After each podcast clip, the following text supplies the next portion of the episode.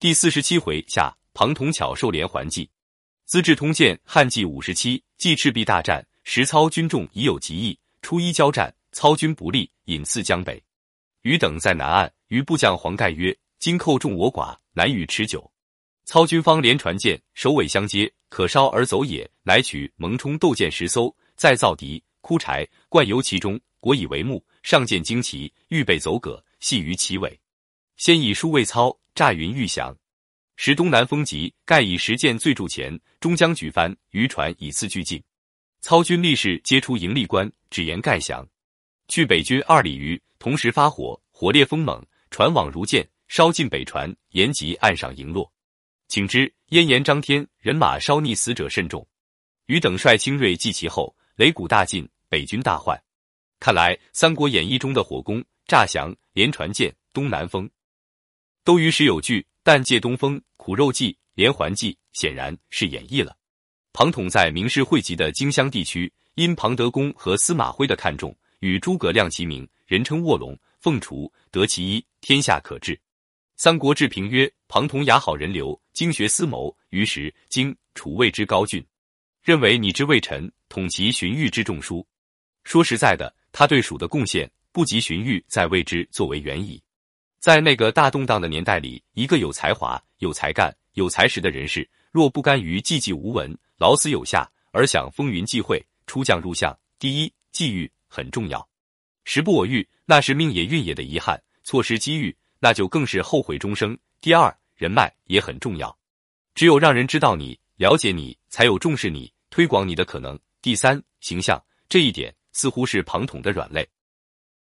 那是一个主则臣，臣义则主的自由选择、两厢情愿的开放年代。庞统系男人，生活在男人的圈子里，东吴自然是他第一选择。但孙权对他不感兴趣，于是鲁肃邀请庞统入见孙权。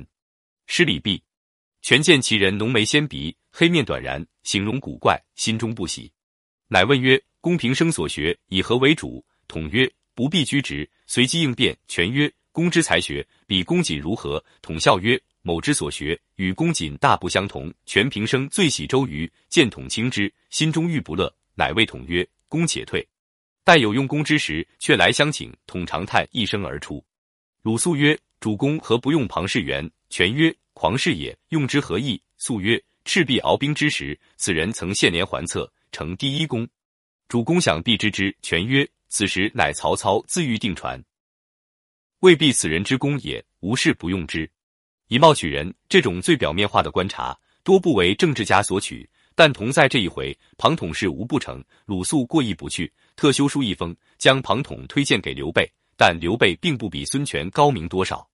门吏传报，江南名士庞统特来相投。玄德久闻统名，便叫请入相见。统见玄德，长揖不拜。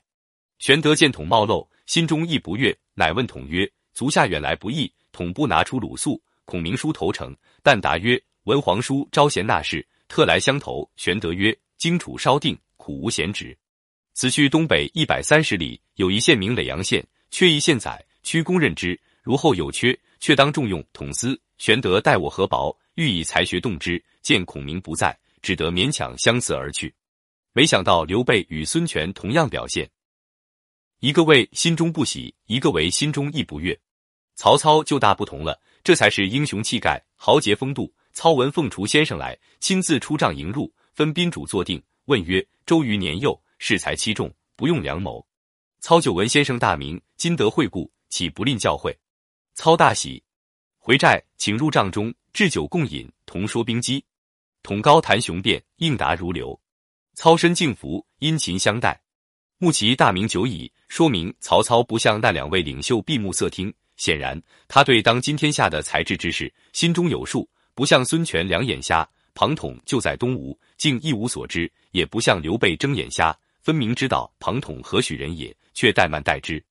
看曹操亲自出帐迎入的尊重，置酒共饮的推心置腹，这才是大政治家的风度。聪明如曹操者，他会不防备大战前夕突然出现的这位不速之客吗？正史上没有庞统献连环计一说。黄盖说操军方连船舰，可正系曹营自为。如果确如《三国演义》所说，连环计为庞统所献，倘若没有那场东南风的话，那。他就是曹营的立功之臣，也许用不着投奔刘备了。